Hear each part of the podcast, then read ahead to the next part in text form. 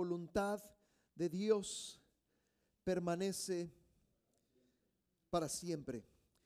Si gustan, vamos a cerrar nuestros ojos, inclinar nuestra cabeza y vamos a orar. Te damos gracias, Padre, por la oportunidad que tú nos das de poder estar aquí. Te pedimos que tu Santo Espíritu nos guíe a toda verdad y que Padre Celestial, como dice este verso, que no seamos de aquellos, oh Señor, que es como el mundo que pasa con sus deseos, pero que seamos de aquellos que hacemos tu voluntad, Señor, y que permanecemos para siempre, Padre. Yo te alabo, Señor, y te bendigo y te doy la honra y la gloria en el precioso nombre de Cristo Jesús. Amén. Una de las cosas muy importantes de entender, algo que enfatizamos en esta iglesia muchas veces, es la voluntad de Dios. He estado explicando en las últimas tres semanas, ¿sí? Que la voluntad de Dios es algo que Dios revela a cada uno de nosotros, ¿sí? Hay mucha gente que dice, Dios permitió esto, ¿sí? Y no necesariamente eso es la voluntad del Señor. Permitir no significa igual a voluntad de Dios. Dios permite muchas cosas en esta vida, pero no significa que sean su voluntad. ¿Sí? Hay mucha gente que dice que yo sentí hacer eso. Sentimientos no es igual a la voluntad de Dios. Tú, tú, y yo necesitamos una revelación de parte de Dios. Repita conmigo, tú y yo necesitamos una revelación. Usted me va a preguntar, ¿cómo Dios se revela? Entre más permanezca este libro cerrado, menos vas a saber la voluntad del Señor. Entre más permanezca este libro abierto y lo leas, digo, porque no es suficiente, no es ponerlo debajo de la almohada, ¿verdad?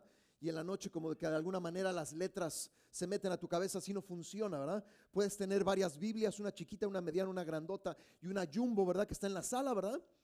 Pero si tú no estás en contacto con la palabra del Señor, Dios no se va a revelar a tu vida. Amén.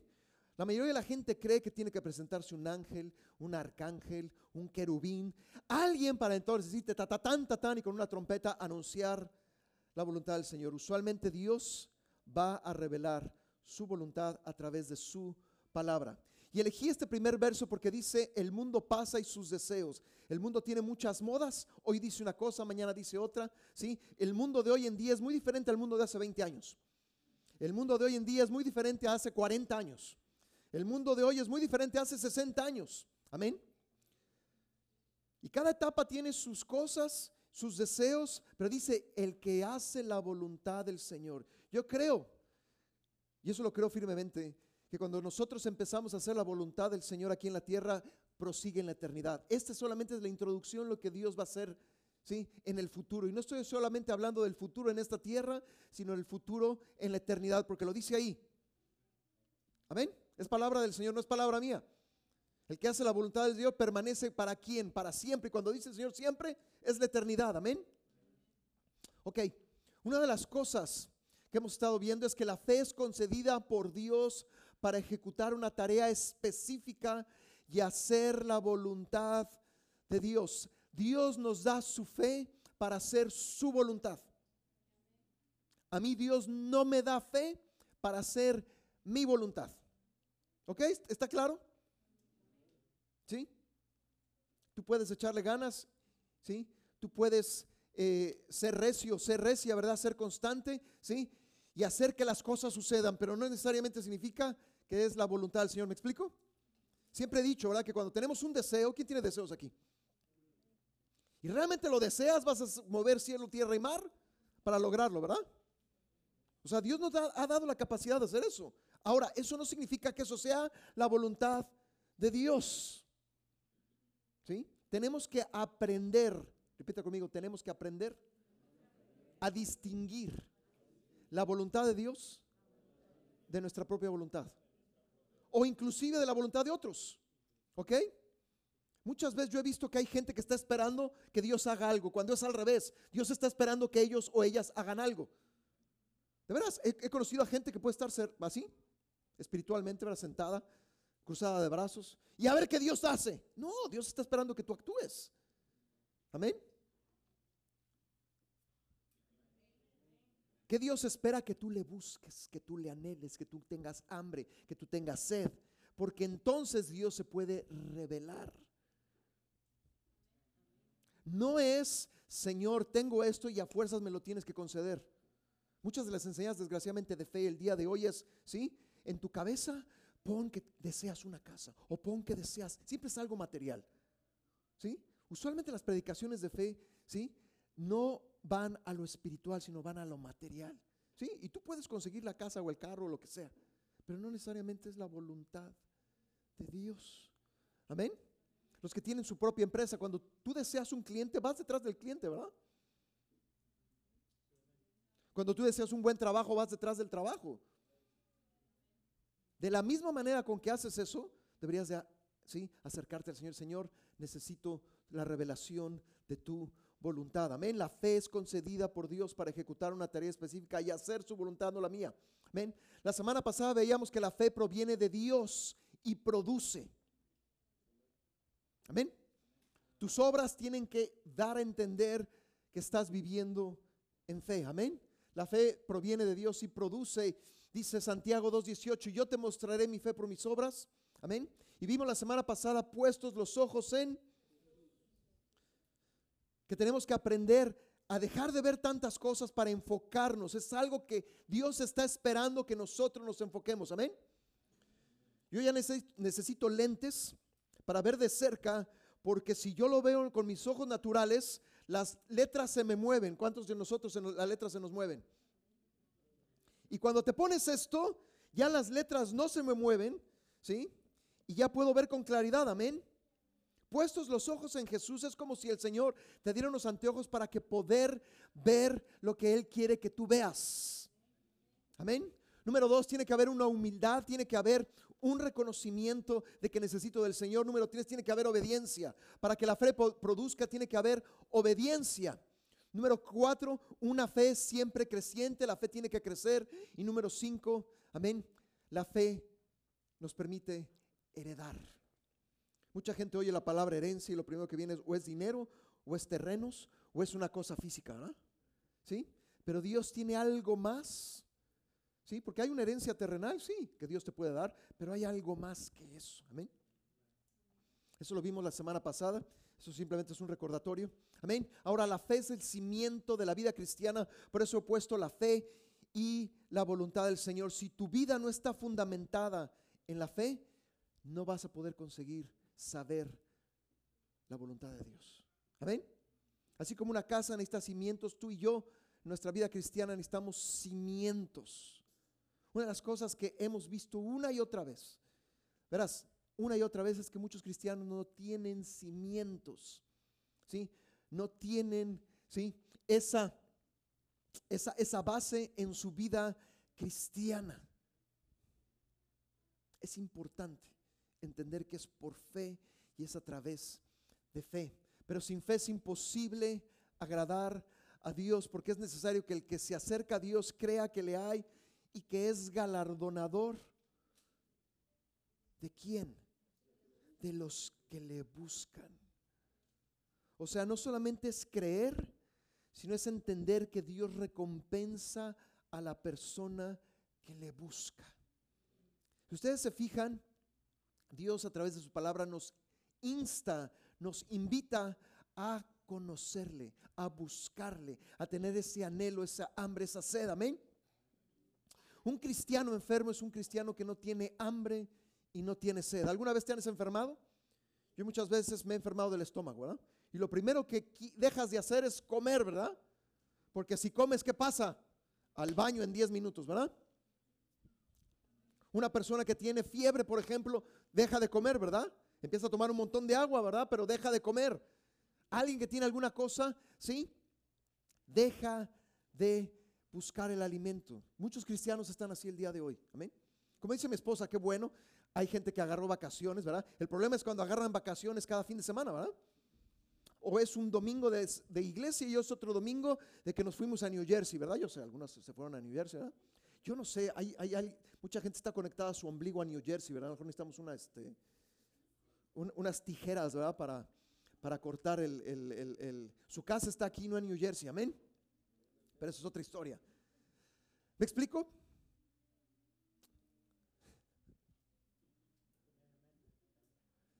Ok, mejor vuelvo a Hebreos 11:6. El que se acerca a Dios crea que le hay es galardonador de los que le buscan. Si tú buscas al Señor lo vas a encontrar. No está jugando a las escondidillas. El problema es que es al revés. Nosotros somos los que nos escondemos del Señor, los que huimos del Señor, los que no estamos en su presencia. Amén. Romanos capítulo 12, verso 2. Primera cosa acerca de la voluntad de Dios. Dice Romanos 12, 2. ¿Sí? No os conforméis a este siglo, sino transformaos por medio de la renovación de vuestro entendimiento para que comprobéis cuál sea la buena voluntad de Dios, agradable y perfecta. Mucha gente se sabe este, este verso. Amén. La voluntad de Dios es tres cosas fundamentales. Es buena, es agradable, es perfecta. ¿Sí? Uno se preguntará, pero entonces, ¿por qué no la seguimos? Si usted se fija en ese verso, dice que nosotros primero tenemos que ser transformados para comprobar. O sea, mientras no haya un cambio en nuestra mente, en nuestra manera de pensar, no vamos a ver la voluntad de Dios de buena manera. Porque hay mucha gente que ve la voluntad de Dios y es lo que menos quieren hacer porque no ha habido un cambio en su manera de pensar. Es esta palabra llamada arrepentimiento. Amén. Aunque no me voy a meter en ese tema el día de hoy, necesitamos entender que su voluntad es buena, es agradable, es perfecta. ¿Sí? Es las tres. No es una, no es dos, es las tres. Y que Dios desea que tú y yo la experimentemos. Amén. Número uno, bueno, es moralmente honorable, agradable a Dios y por lo tanto beneficioso. ¿Tú quieres cosas buenas para tus hijos? ¿Tú quieres buenas cosas para tus hijas? ¿Tú quieres cosas buenas para ti mismo, para ti misma? La voluntad de Dios está ahí. ¿Sí? La voluntad de Dios dice aún en Romanos que debemos de comprobarlo, en este verso 12.2, que debemos de seguirlo 12.3 y que debemos de hacer. O sea, Dios nos, nos, llama. ¿Alguna vez, por ejemplo, las hermanas que cocinan muy rico, te han invitado ¿sí, a probar un pastel, por ejemplo? Muchas de las hermanas cuando cocinan lo primero que hacen, pruébalo a ver cómo me quedó. Y usualmente queda muy bien, ¿verdad? ¿Verdad que sí, mis hermanos? No se hagan de la boca chiquita, porque yo sé que los hombres comen, Dios mío santo. Estoy seguro que no le dan, no solamente se comen el pedacito, se comen el pastel entero, ¿verdad? ¿Sí? El Señor te dice en su palabra, ven y comprueba, ven y prueba lo que es bueno. Pero no solamente es compruébalo, síguelo y hazlo. O sea, no se queda en ven y pruébalo. Porque necesitamos una probada de la, bondad de Dios, de, la, de, lo bueno que es Dios. Amén. Te voy a decir una cosa. Tú debes de entender que Dios desea que tú experimentes lo bueno. No de acuerdo a lo que tú piensas, sino de acuerdo al plan y los propósitos de Dios. Amén. Número dos, es agradable, es aceptable a Dios. Amén. No solamente es bueno, sino es aceptado por Dios. Hay muchas cosas que hacemos en esta vida que no se aceptan, que Dios no las acepta. ¿Sí? Veíamos hace unas semanas acerca de Caín. ¿Qué, Dios le dijo a Caín? Mira Caíncito, ¿verdad? Esta es la versión mexicana, ¿ok? Versión de Enrique, versión mexicana. Lo que trajiste no es lo correcto, pero mira, si haces lo correcto, vas a ser recompensado como tu hermano Abel. O sea, le estaba dando una oportunidad. El Señor le dijo a Adán, ¿dónde estás, Adán? No porque no supiera dónde estaba, sino para que Adán pudiera responder, Señor, he pecado, Señor, hice esto, Señor, hice aquello. No estaba buscando información, estaba buscando ayudar al hombre estaba dándole una segunda oportunidad a Caín. Y Dios sigue buscando a gente para darle una segunda, una tercera, una cuarta, una quinta, ¿sí? Porque Dios desea hacer lo bueno, pero también Dios desea que tú y yo hagamos lo agradable. Hay cosas que haces que no son agradables a Dios. Y tú lo sabes. El problema es que muchas veces lo sabemos y lo seguimos haciendo. Amén. Pero la voluntad de Dios es agradable. Y número tres es perfecta, que significa terminado, completo, madurez. O sea, hacer la voluntad te lleva a madurar. Por consiguiente, si no haces la voluntad, vas a quedar inmaduro. Amén. Cuando nuestros niños tienen dos años, tú esperas que tu niño de dos años esté como de este vuelo, ¿verdad? Y tú esperas que tu niño o tu niña ande por todos lados, ¿verdad? Porque cuando aprenden a caminar es como si les pusieran cuerda. Algunos tienen más cuerda que otros, pero tienen cuerda. ¿Verdad que sí? Pero tu niño de 12 ya no esperas que esté de este tamaño. Esperas que esté. Pues, ahora como están creciendo, Dios mío. Yo no sé qué las mamás le dan de comer, ¿verdad? O ya están de este vuelo o están de este vuelo, ¿verdad? De repente 11, 12, 13, ¡pum! se estiran, ¿verdad? Pero tú esperas crecimiento en tus hijos, ¿no es así? O sea, si dejan de crecer a cierta edad, te empiezas a rascar la cabeza y ya hay algo mal. Porque naturalmente esperas que crezcan. Lo mismo es Dios. Dios espera que tú naturalmente en tu caminata cristiana crezcas, que no sigas siendo un bebé cristiano. ¿Sí? Los bebés son muy lindos, pero hay que cambiarles el pamper, ¿verdad? Ajijo, y cuando, cuando a veces hacen Dios, explotan, ¿verdad? Estoy poniendo esa imagen en sus cabezas a propósito, porque a veces los niños espirituales hacen eso en lo espiritual. Hacen un desastre y aquí les ha cambiado el pamper, ¿verdad? Pero ya no es tiempo de cambiarte el pamper, hermano, hermana, pero sigues haciendo batidos, ¿verdad? Diga sí, así como en lo natural sucede, así también en lo espiritual. Los niños, las niñas espirituales, cuando rehusan crecer, hacen batidero. Número dos, hay que darles de comer en la boca, ¿verdad? Y no les puedes dar un bistec así como les gustan los hermanos o las arracheras, ¿verdad? O las, les tienes que dar qué? Lechita. ¿Sí? La gente inmadura tiene que todavía recibir lechita. Y ahí está con el biberón, ¿verdad? O sea, no solamente en el pañal, sino el biberón, ¿verdad? Cuando ya deberías de haber dejado el biberón, ¿verdad? Es como los niños cuando el chupón no lo dejan, ¿verdad? Yo he visto niños de 8 o 10 años que todavía con el chupón y dices, no manches, ¿verdad? Pues hay cristianos todavía con el chupón, ¿verdad? Número 3, los tienes que estar correteando por todos lados. Porque a cada lugar donde van, ¿qué hacen? Digo, son lindos. No estoy, todos nuestros hijos han pasado por ahí, amén. ¿Qué es lo que hace un niño de dos o tres? Agarrar todo, ¿verdad? Y agarran el florero y ahí se vienen con todo el florero, ¿verdad? Y agarran la vajilla, agarran un vaso y ahí se vienen con todo el vaso, ¿verdad? Y tienen un perro y al pobre perro le agarran la, cola, ¿verdad? Y le ponen unas jaloneadas, ¿verdad? Pero así son los niños espirituales. Andan haciendo desastre por todos lados. ¿Me explico? Dios espera que tú madures. Dios espera que yo madure. Amén pero solamente es posible a través de hacer su voluntad. Creo que ha quedado claro, ¿verdad?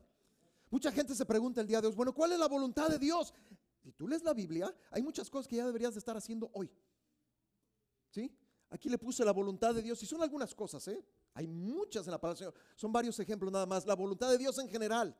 Si tú no sabes qué hacer la voluntad de Dios, dice, amén. Número uno, la voluntad de Dios es vuestra santificación, que os apartéis de fornicación. ¿Tú sabes lo que es la fornicación? Relaciones sexuales sin estar casado, casada. Si tú fornicaste el día de ayer, el día de antes, déjalo de hacer. Porque Dios espera que tú seas santo. Si tú no te has casado, ¿sí? Es como si estuvieras fornicando. Cásate. Uno tiene que ser claro con los jóvenes, ¿sí? Hijo mío, hija mía, ¿sí? No te vayas a meter, ¿sí? Con un muchacho, con una muchacha. No tengas relaciones sexuales antes de casarte. ¿Por qué? Porque Dios espera que santidad, que seas diferente, que seas apartado. Amén. Que te guardes para lo que Dios tiene. Ay, es que es muy aburrido. Es que todo el mundo lo está haciendo. Tiene que haber un cambio de manera de pensar. Amén. Número dos, mirad que ninguno pague a otro mal por mal. Que dice, antes seguid siempre lo bueno unos para con otros. Otra cosa, ¿sí? Alguien te hizo algo malo y ahí la revancha, ¿verdad? Ahí voy. ¿Sí? A veces tienes ganas de ahorcar a alguna gente, ¿verdad? te hacen algo y les voy a hacer peor, ¿verdad? ¿Qué te dice Dios? Esta es voluntad del Señor el día de hoy. Que no hagas eso. Amén. Le volteas la cara, ¿verdad? Antes seguid siempre lo bueno unos para con otros y para con todos. Ahí dice para con todos. Los difíciles, los fáciles, los medianos. Amén. Después dice estad siempre gozosos. Esta es la voluntad de Dios. Algunos yo puedo ver que está el gozo del Señor, otros quién sabe dónde está. Se escondió el gozo hace muchos años o hace mucho tiempo. Amén. Ay, no diga eso, pastor. Sí. Es más fácil reír que tener esa cara de pelas los dientes y frunces esto. Tú sabes que es más difícil hacer todo eso que simplemente sonreír. O sea, no, quiero que vayas por la vida y sí, sí, está yendo de... padrísimo, ¿no? Y por dentro me está yendo de la fregada. A ver, me dijo el pastor que tenía que sonreír. No, no, no, no. Estad siempre gozosos orad sin cesar. O sea, no dejes de orar. ¿Qué pastor? ¿Tengo que ir venir manejando y cerrar mis ojos? No. Si cierras los ojos, lo más seguro es que te vas a encontrar con el Señor antes de tiempo. Orad sin cesar, que tu mente esté conectada, ¿sí? que tu corazón esté conectado al Señor. Dad gracias. En todo has dado gracias el día de hoy. Me fue bien, me fue mal, me fue regular. Eso no importa. Dice, dad gracias a Dios en todo. Y después dice, porque esta es la voluntad de Dios. Hay gente que se sigue rascando la cabeza. ¿Cuál es la voluntad de Dios? Búscala, ahí está. Eso solamente son algunos, ¿eh? Es algo que puedes hacer ya. No lo dejes para mañana, amén. Porque os es necesaria la paciencia para que habiendo hecho la voluntad de Dios obtengáis la promesa. Se lo decía el otro día, el día jueves. A mí, a mí me falla ya la paciencia. Mi esposa me dice, cálmate. Tengo ganas de ahorcar a los del súper, ¿verdad? Es la ineficiencia más grande que hay, ¿verdad? El otro día estuve 20 minutos para un hot dog que no estaba listo, ¿verdad? Ahí estabas en la fila, ¿verdad? Y no te avisan absolutamente nada, ¿verdad? ¿Sí? Y llegas y finalmente, quiero un hot dog, ¿verdad? No está listo. 15 minutos, no, no, váyanse por un tubo, ¿verdad? No obtuve mi hot dog, ¿verdad? Siempre en Walmart, ¿verdad? Target, cualquiera, hay 18 cajas y funcionan La clásica persona que llega y apenas va a ver si trae dinero, si trae la tarjeta, ¿sí? Si le, dicen, no puede ser posible. A mí todavía Dios me sigue y no, y no, triunfado muchas veces, ¿eh? Soy sincero, mi esposa se lo puede decir, ¿verdad? No me gusta el súper por eso. Es totalmente ineficiente. Debe de haber otro plan, debe de haber otra manera de ir a comprar el súper. Porque también a veces lo pides en internet y te dan mal las cosas, ¿verdad? Pides dos limones y te dan uno, ¿verdad? Pides una marca y te dan otra, ¿verdad? Yo sé las hermanas. Pero es necesaria la paciencia. Es algo que Dios me está recordando últimamente. Porque esta es la voluntad de Dios que haciendo bien, esa es la voluntad del Señor, que salgamos allá afuera y hagamos el...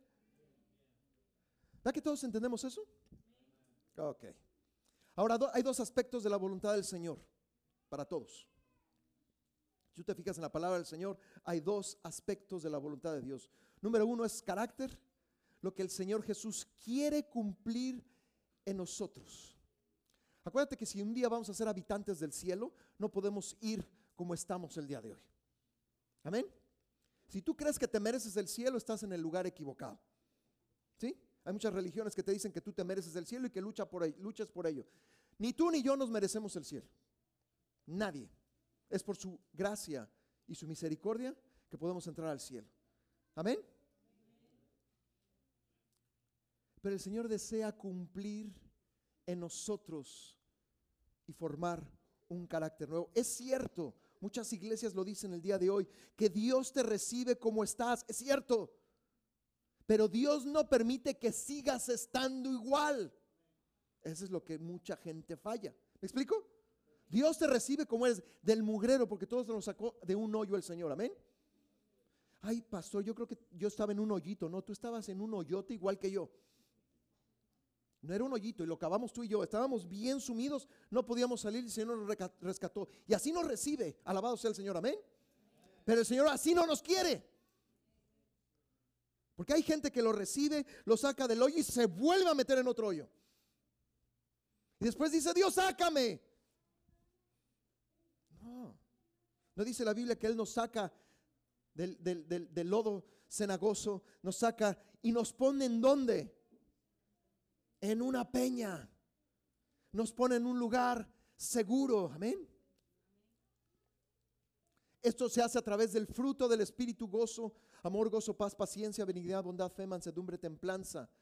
Número dos, segundo aspecto de la voluntad del Señor es el ministerio, lo que el Señor Jesús quiere cumplir por medio o sea, es lo que hace nosotros y lo que hace por medio de nosotros. Ahora, tú no puedes decirle a una, persona, no robes si tú estás robando. O no seas grosero si tú eres un grosero. ¿Sí? Y mucha gente es lo que hace.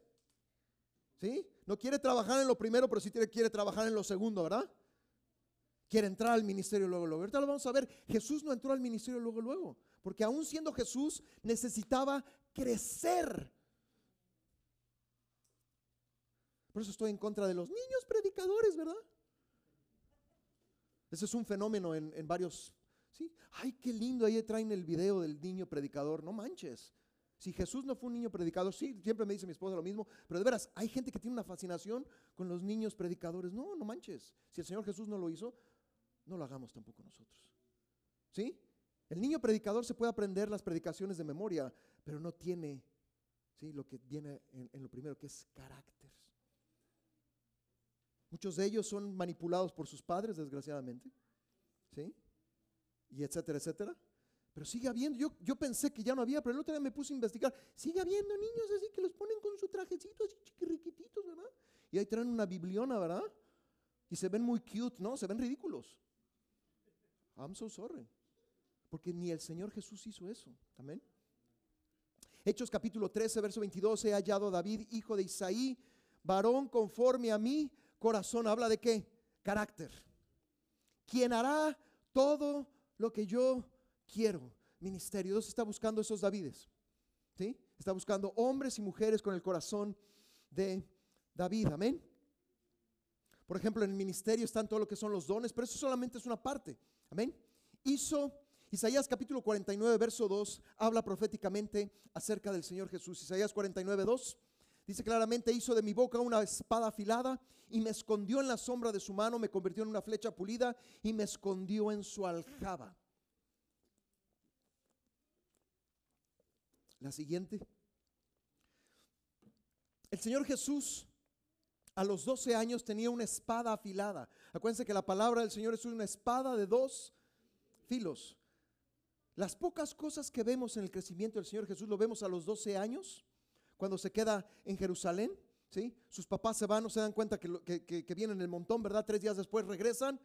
Y el Señor Jesús ya conocía la palabra del Señor, amén. Su espada estaba afilada, pero no se convirtió en niño predicador. ¿Por qué? Porque después dice que lo escondió en la sombra de su mano. De los 12 a los 30 no sabemos nada, o casi nada. Pero sí dice la Biblia que fue una flecha pulida. La punta de acero, la palabra estaba ahí. Pero entonces ahora el cuerpo de la flecha, la madera, tenía que ser pulida. Su humanidad. Tú puedes desde muy joven saberte la palabra del Señor, pero tiene que ser pulida tu, humanidad. Dice, y me escondió en su aljaba. La aljaba es donde se ponen las flechas. ¿Por qué? Porque un día entonces el padre tomaría esa flecha, la pondría en su arco y sería lanzado hacia la meta, porque la flecha estaba preparada. No quieras lanzarte antes de tiempo. Amén.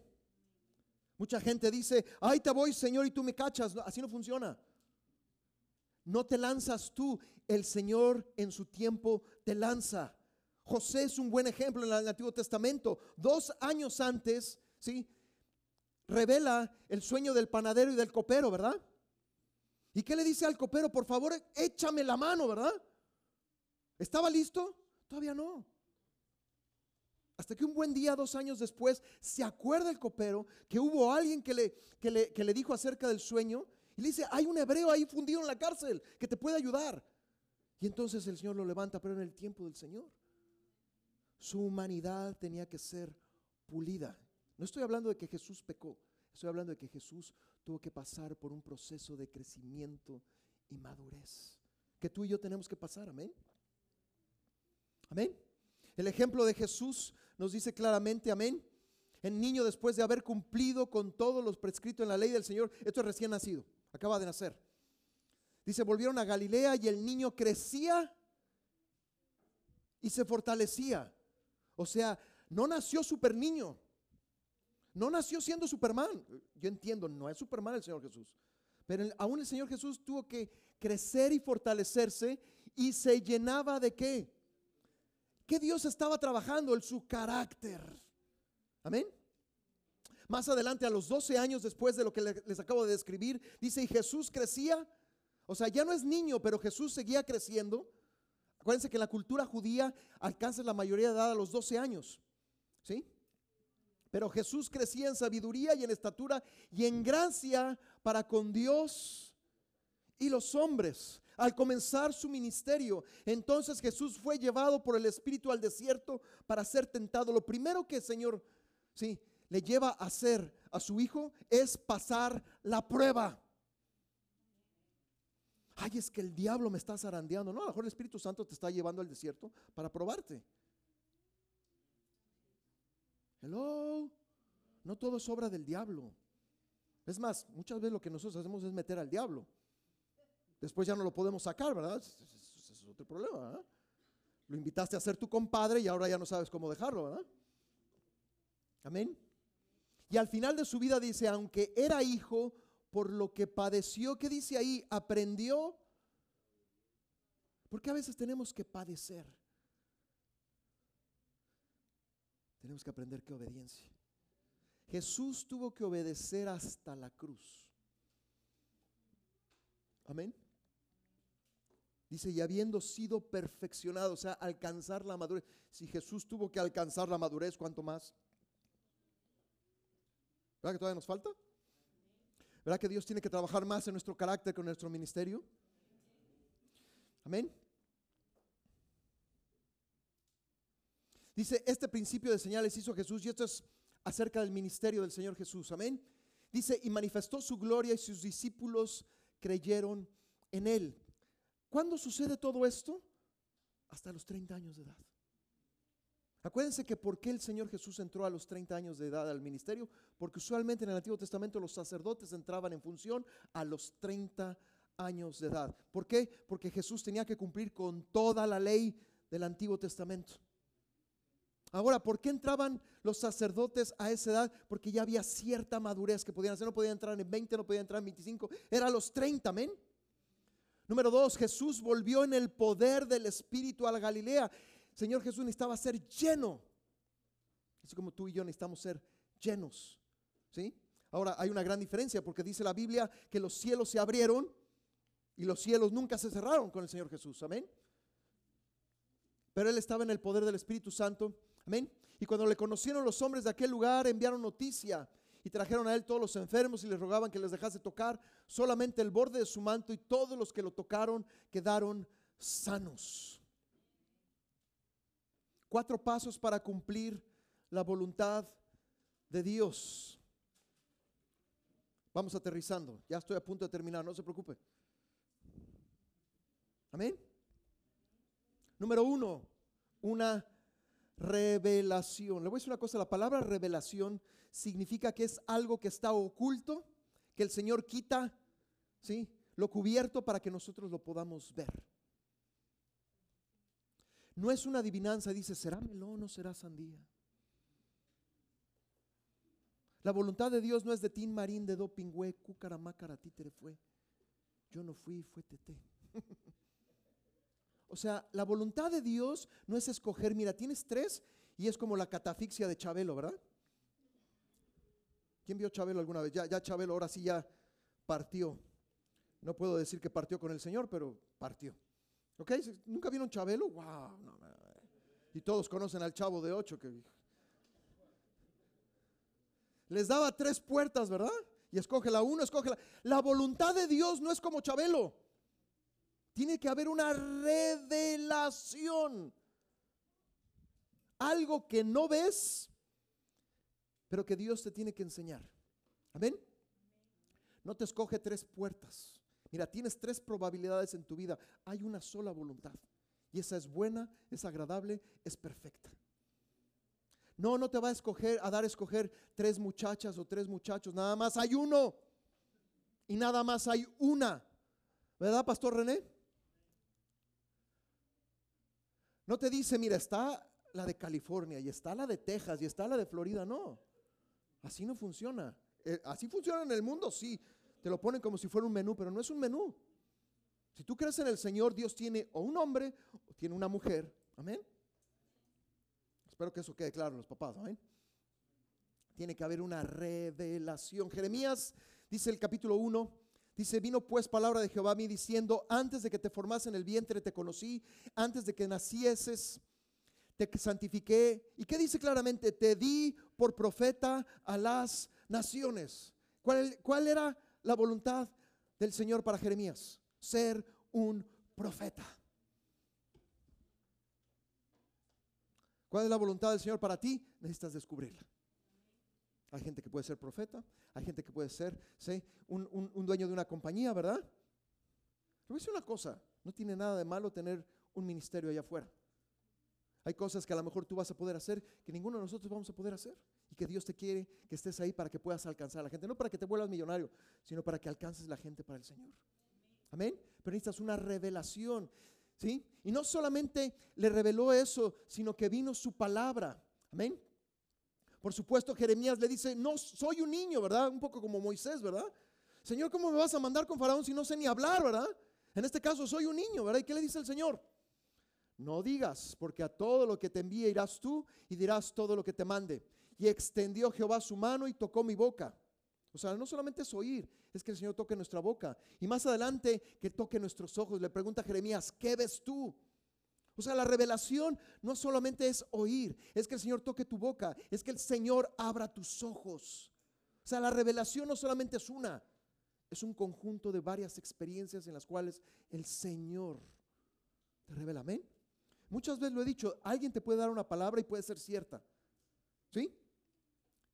Pero si tu principal fuente es, lo que dice otras personas, pero no lo que tú individualmente has experimentado con el Señor, te puedes equivocar.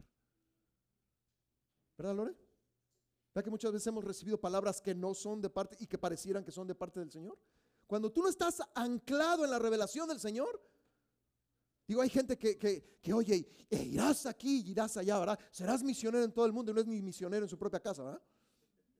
Dices, dame tantito, o sea, pues sí, a lo mejor sí puede ser posible, pues, pero, pero empieza ahí en tu colonia, ¿no? ¿Sí? ¿Verdad que sí, Lore? Siempre lo he dicho, tiene que llegar un día en el cual las promesas de Dios sean tu principal ancla, tu principal fuente de información. Y que si otra viene gente y comprueba lo que Dios ha dicho, qué bueno, alabado sea el Señor.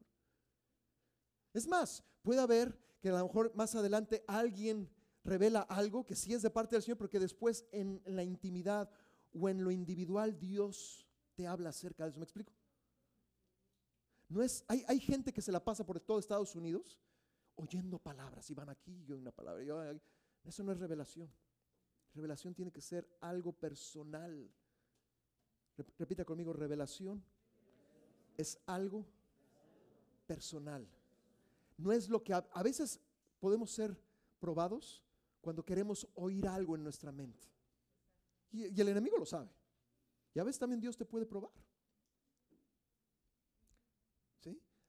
tiene que ser algo personal. Amén.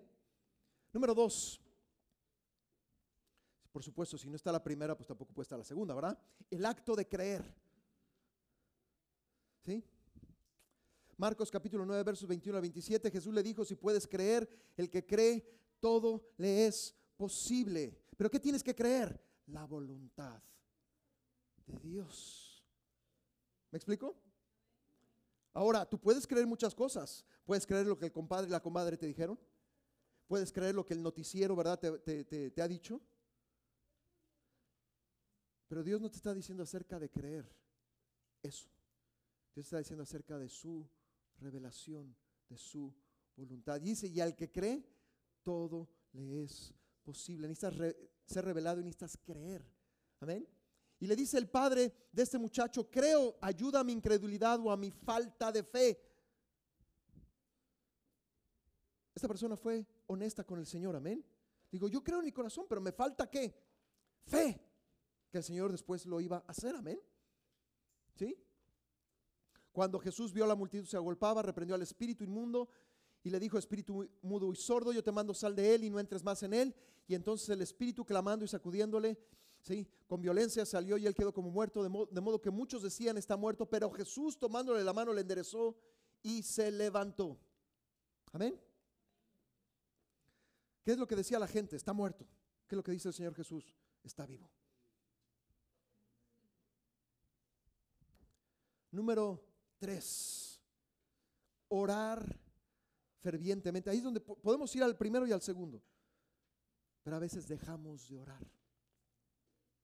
Digo, estoy seguro que muchas veces nos ha fallado seguir orando. Oramos una, dos, tres veces. Y decimos, y a veces hasta se nos olvida, y no, pues ya Dios no va a responder. Amén. Elías dice que oró, que era un hombre como nosotros, pero oró como. ¿Cómo oró? Fervientemente, con intensidad. No se echó la, la, turbo, ¿verdad? Señor, te pido por esto en el nombre de Jesús, amén. O sea, no lo veo, pues, pasará si pasará, no pasará pues no pasará, ¿verdad? ¿Sí? Tenía la voluntad del Señor, creyó en su corazón, pero oró hasta que fuera cumplido, amén. Muchas veces ahí es donde nos falta, amén. Dice, para que no lloviese y no llovió sobre la tierra por tres años y seis meses, y otra vez oró.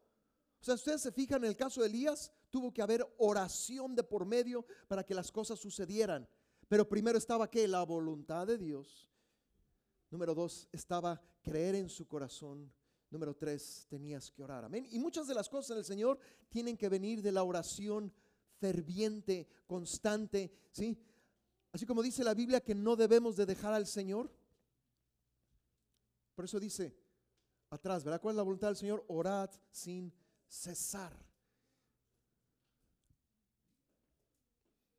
Y Primera de Reyes nos describe, ¿verdad? Dice que mandó a su criado siete veces hasta que vino una pequeña nube como la palma de una mano que sube sobre el mar y dijo, ve y di acá, ¿qué estaba esperando? Todos sabemos que para que llueva necesita haber nubes. Y solamente ve una pequeña nube y dijo, aquí viene. No dijo y se rascó la cabeza, no, está muy chiquita. No, pues quién sabe si vaya a ser. ¿Me explico? El creer trae lo imposible posible.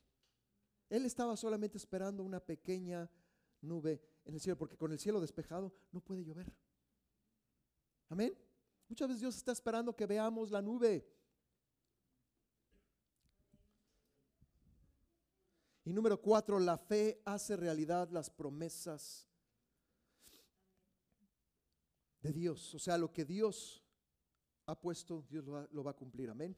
Hebreos capítulo 6, verso 10 al 12, porque Dios no es injusto para olvidar vuestra obra y el trabajo de amor que habéis mostrado hacia su nombre. ¿sí? Deseamos que cada uno de nosotros muestre la misma solicitud hasta el fin, aquellos que por la fe y la paciencia heredan las promesas. Amén. Tú y yo tendríamos que tener una lista de promesas, o que se están cumpliendo, o que se van a cumplir. Amén.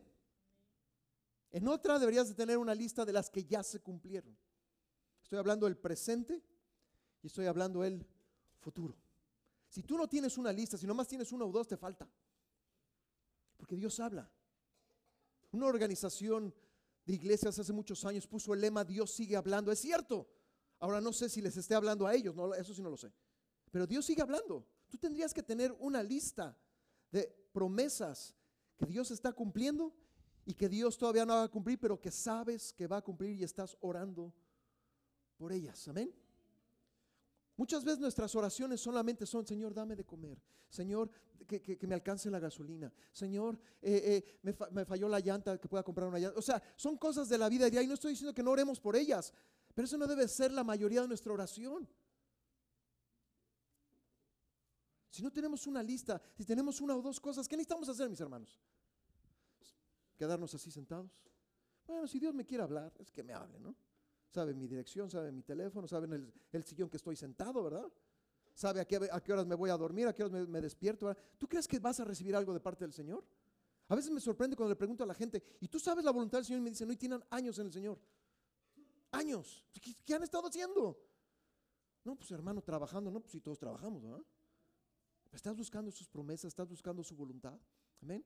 Tú y yo vamos a movernos a través de sus promesas, a través de su voluntad. Si no, vamos a ser como el mundo que pasa y sus deseos. ¿Sí? Y ahorita estás de moda y mañana no vas a estar de moda. Yo quiero animarles a que busquen al Señor, de veras. Yo quiero animarles a que tengan una lista de cosas. A que digan, Señor, tú me estás hablando esto y de esto. Y a lo mejor ahorita se ve imposible, que usualmente así sucede. Cuando Dios habla de algo, usualmente se ve imposible, se ve muy lejano, pero Dios lo va a hacer. Si Dios ha hablado, Dios lo va a hacer. Que no seas de las personas que digan, oh, me voy a lanzar y a ver qué sucede, Señor, porque así ahora sí estoy en fe. No te lances a algo que Dios no te ha dicho que te lances. No vayas a un lugar en donde Dios no te ha dicho que vayas. No tomes decisiones que Dios te ha dicho que no tomes. Ay, es que Dios lo permitió. Estoy cansado de oír las mismas tonteras. Porque seguimos hablando como si no conociéramos del Señor. Seguimos hablando en ignorancia, seguimos hablando no teniendo la certeza y la convicción de que Dios nos ha hablado. Y que si Dios nos ha hablado, Dios lo va a cumplir. Lo va a cumplir hoy o mañana o dentro de 20 años, no lo sé. Es tiempo de que la iglesia se despierte y camine en fe. Que busque la voluntad del Señor.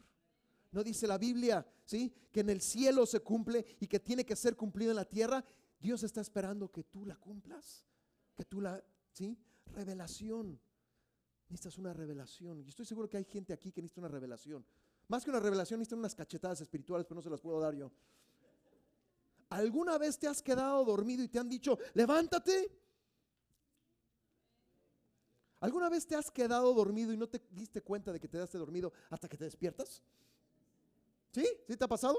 A mí me pasó un montón de veces, ¿verdad? Que te quedas en un sillón, te quedas en un lugar y te quedas dormido, pero no te das cuenta de que estás dormido hasta que alguien viene y te levanta. Hay muchos cristianos están así. Están dormidos y no se han dado cuenta que están dormidos. Y hasta que viene un zarandeo, se dan cuenta. ¿Sí? ¿Sí me estoy explicando? Algunos de ustedes están dormidos. Se los tengo que decir.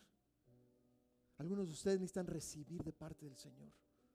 Necesitan tener una lista de cosas que Dios ha hablado personalmente. Amén. Necesitas creer en tu corazón. Si no crees, por eso lo pusimos aquí, para Dios todo es posible. Pero es en la voluntad de Dios, no es en mi voluntad. ¿Sí? Si tú estás viviendo por un hijo, una hija, y tú tienes una promesa del Señor para Dios, no hay nada imposible. Si tú estás pidiendo por una puerta abierta, ¿sí? Para Dios todo es posible. Si tú estás pidiendo un milagro para Dios, todo es posible. Amén. Pero tú tienes que creer y tú tienes que seguir orando hasta, ¿sí?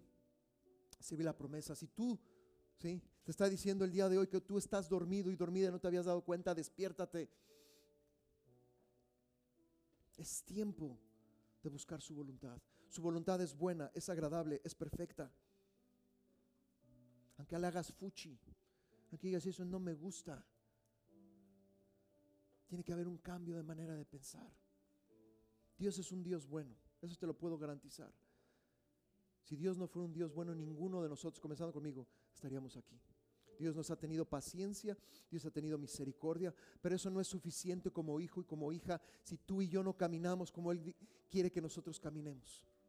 Tenemos a su Hijo Jesús, su Hijo amado, que es un ejemplo a seguir. Y si el Señor Jesús tuvo que ser pulido en su humanidad, tú y yo necesitamos seguir siendo pulidos en nuestra humanidad. Podemos tener una espada aguda ¿Sí? Pero si todavía la flecha, el cuerpo de la flecha necesita estar pulido, estamos todavía en la aljaba del Señor. No quieras salir antes de tiempo. El Señor es el que toma la flecha, la pone en el arco y entonces puede ser lanzado. La voluntad de Dios tiene un tiempo también. No es en mi tiempo, es en el tiempo del Señor. Quiero que cierre sus ojos.